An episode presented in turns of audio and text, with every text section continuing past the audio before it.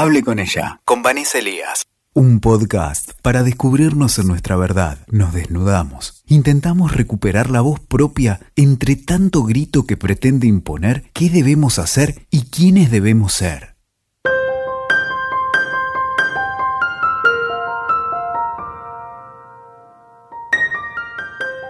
Hola, ¿cómo están? Soy Vanessa Elías, psicóloga con perspectiva de género, y este es un nuevo encuentro de Hable con ella. Bueno, la idea de este encuentro es eh, tocar un tema que a mí en lo particular me parece fundamental, que considero transversal, sobre todo en estos tiempos que vivimos, y que para mí es la gran respuesta a esta especie de angustia existencial que se está viviendo a nivel mundial, les diría, que de alguna manera la situación de aislamiento potenció porque nos encontramos de manera introspectiva, muchas veces en soledad, con nosotras mismas, con nosotros mismos, nuestros pensamientos y miedos, incertidumbres, dudas, que me parece que responden justamente al recorrido tan vertiginoso que venimos haciendo sin tener en cuenta algo que ha sido fundamental en la construcción misma de, las culturas, que son los rituales. Entonces, en nuestro encuentro de hoy quiero hablarles justamente de esto, de la importancia del ritual, de qué es lo que hemos perdido y de qué manera podemos empezar a recuperarlo.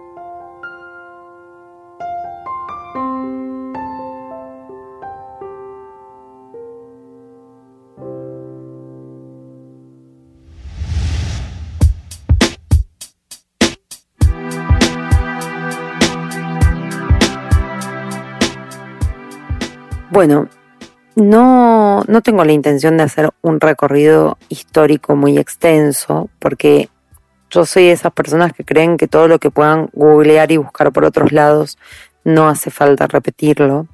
Sí les voy a hablar de mi punto de vista.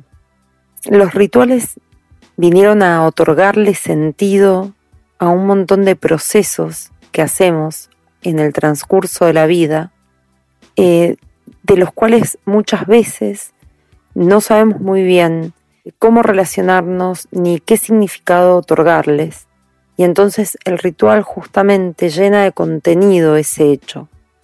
Entonces, por ejemplo, podemos ir a, las eh, culturas más tribales y pensar en eh, el advenir a la edad adulta, por ejemplo, y rituales como eh, perforaciones o eh, adornos con plumas o utilizar distintas vestimentas o utilizar distintos tipos de maquillaje que implicaban justamente esto, rituales que tienen que ver con, em, bueno, los que conocemos también en nuestra cultura, con el casamiento o el bautismo o eh, algunos tránsitos que si bien hoy muchas veces conservamos algunas de estas costumbres, ya no las ritualizamos. Y en esto quiero detenerme. ¿Por qué no lo ritualizamos? Porque este cambio puede estar acompañado de un acto específico, como puede ser, por ejemplo, un casamiento, pero el contenido que sostiene ese acto mayoritariamente está carente de sentido.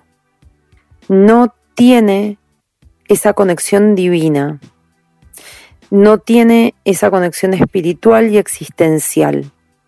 Por eso muchas veces sentimos un vacío enorme que nos quita el aire, que nos este, dificulta respirar. Todo lo que hacemos, rituales como peinarnos y adornarnos este, el cabello, cómo maquillarnos, cómo colgarnos este, aros y eh, billutería, eh, collares, los colores, los tipos de vestimenta, no tienen ningún sentido aparentemente. No, mucho menos a nivel subjetivo, pero tampoco un sentido cultural que no sea responder a ciertos mandatos. Y eso es lo que finalmente nos angustia, que parece que vamos en modo automático, sin cuestionarnos para qué hacemos lo que hacemos y sin dedicarle el tiempo necesario a los procesos y a los cambios. Y esta palabra me parece fundamental, la palabra proceso. No hacemos procesos, nos, parece que nos resistiéramos a este, hacer tránsitos que impliquen un proceso y que impliquen un tiempo. Este tiempo, como lo entendemos, ¿no? Desde la linealidad que entendemos el tiempo por nuestra condición humana. Parece que la inmediatez que se impuso, este, el ya, ¿no? Es una trampa de la que nos está costando muchísimo salir. Entonces, todos los duelos que hacemos a través de la vida, como por ejemplo el duelo que se hace en la infancia para poder advenir a la adolescencia, el que se hace en la adolescencia para la adultez y así sucesivamente, son duelos en los que no nos detenemos a duelar, en los que no vaciamos de sentido lo que estamos dejando para llenar de un nuevo sentido lo que está llegando, sino que los hacemos en modo automático. Por eso muchas veces luego irrumpe una angustia que nos desborda, porque no sabemos quiénes somos. Hay cosas, preguntas simples que mayoritariamente no tienen respuesta, como esta, ¿quién soy? ¿Qué quiero? ¿Qué deseo? ¿Para qué hago lo que hago? No me detengo a cuestionarme estas cosas. Parecen preguntas básicas, pero no lo son. Y no nos hacemos estas preguntas constantemente, diariamente. Este modo automático lo que hace es alejarnos del sentido del ritual y queda como obstaculizado esa relación que tenemos con el ritual. Pero además lo deja en un lugar muy banal, porque entonces todo lo que hacemos Supuestamente lo hacemos por responder a mandatos. Y quedamos en un lugar carente de sentido, banal absolutamente.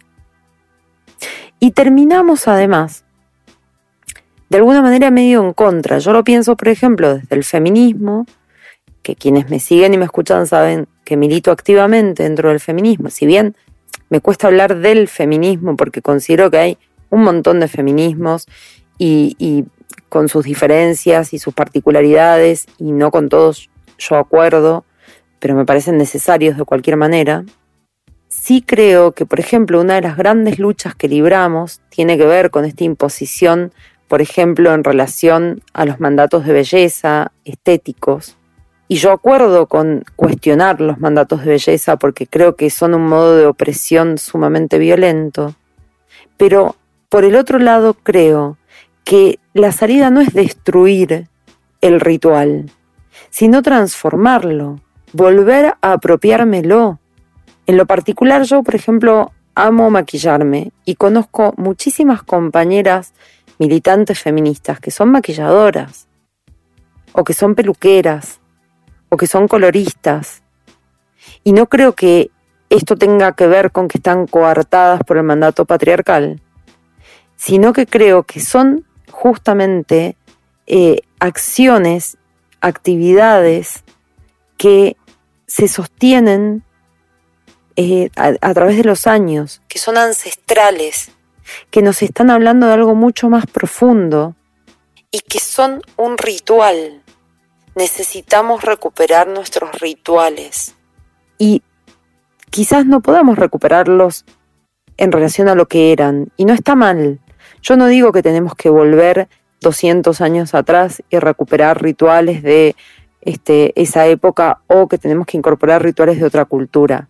Yo lo que digo es que tenemos que empezar a elaborar nuestros propios rituales, a conectarnos con los astros, a conectarnos con el clima, con los suelos, a conectarnos con nosotras mismas, con nosotros mismos, a preguntarnos qué queremos, a descubrirnos, a correr ese velo y descubrir qué me hace feliz, para qué hago lo que hago.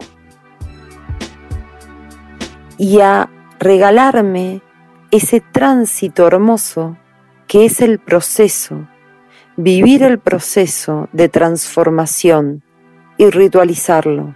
Y cada vez que ritualizo, me lleno de sentido y ese vacío existencial ya no duele porque no está.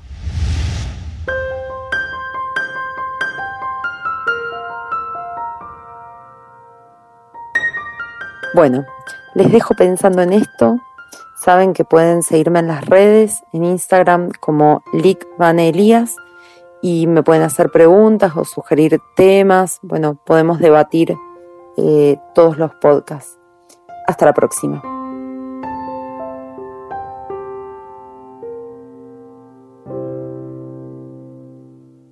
Escuchaste. Hable con ella, con Vanessa Elías. WeToker. Sumamos las partes.